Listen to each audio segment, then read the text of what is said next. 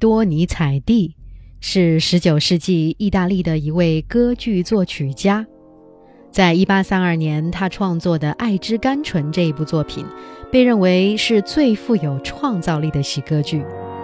他的歌剧创作上也独有风格，擅长通过音乐来塑造人物形象，发展戏剧冲突，细腻地刻画人物的内心世界。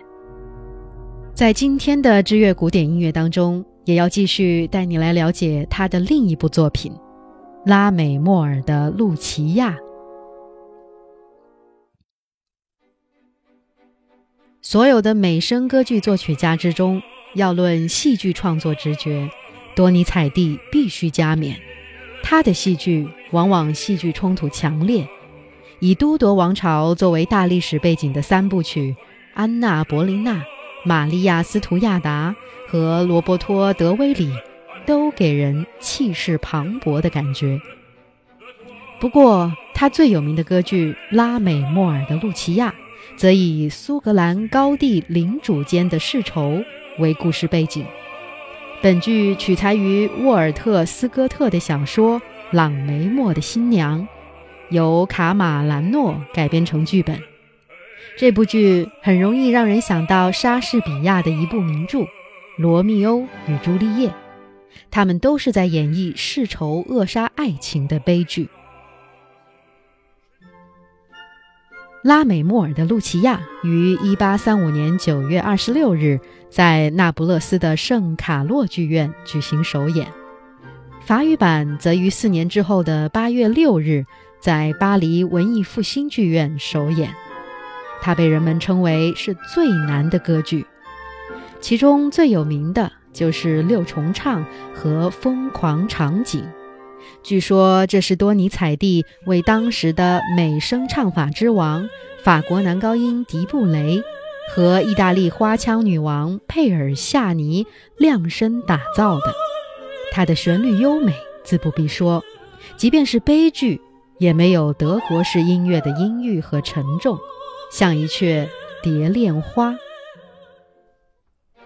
剧情是这样的：十八世纪初，苏格兰拉美莫尔地区的领主和雷文斯伍德城的领主世代为敌。作为双方的当家人，亨利·阿斯顿勋爵和埃德加自然也不共戴天。可上天偏偏愿意捉弄人。某一天。亨利的妹妹露琪亚遇险，遭遇公牛的袭击，被仇敌爱德加所救。英雄救美的下一步，自然是英雄俘获了美人心。亨利得知此情此景必然是横加阻挠，出于政治的目的，他逼着妹妹放弃心中所爱，另嫁同僚阿瑟·巴克洛勋爵。而露琪亚也是不出预料的。以死抗争。埃德加要出使法国，远行之前，他向露琪亚告别，二人对天盟誓，生死相许。天各一方的恋人只能用书信来传递思念，可埃德加情意绵绵的书信无意漏网的被亨利的心腹诺尔曼截获，两人还伪造爱德加的书信，骗露琪亚说。自己苦等的恋人早已变心，不明真相的露琪亚万念俱灰，只得听从哥哥的安排。在露琪亚和巴克洛勋爵的婚礼上，艾德加赶了回来。男主角大闹婚礼，破口大骂露琪亚负心背叛。洞房花烛夜，露琪亚发了疯似的刺死巴克洛，随即自杀。知道真相的艾德加拔出匕首，刺进了自己的心窝。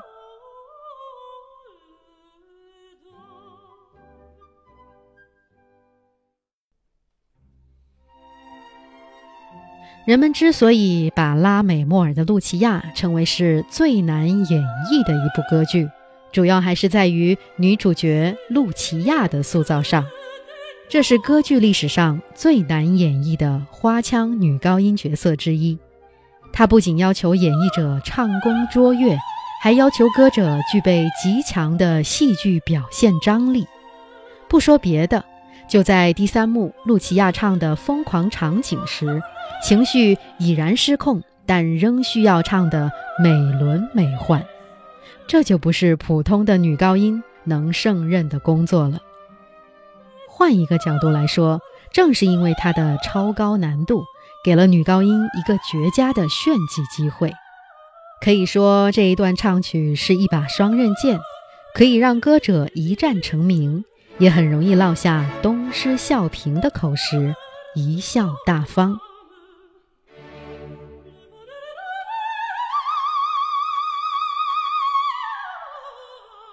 观众很容易从露琪亚身上看到朱丽叶的影子。他们都是可以让你特别想冲破第四堵墙，冲上台去给她拥抱、给她保护的可怜女孩。剧中的他们始终被别人算计着，一步步走向疯狂，杀了人，最终只能用死来寻求解脱。拉美莫尔的《露琪亚》并非写实主义歌剧。所以，剧院可以用不同的方式来编排这一部作品，而创作者也未必非要把它安排在苏格兰，一个满目苍夷、酒精蹂躏的场景也能承载全部的剧情发展。因为露琪亚这个角色，无论在怎样的时空出现，都会赚足观众的泪水。五十部值得听的歌剧系列当中，来自意大利的这一位歌剧作曲家多尼采蒂的三部作品就为你介绍到这儿。也欢迎你在新浪微博或者是微信公众号上继续关注知乐古典音乐。我是念希，谢谢你的收听，再会。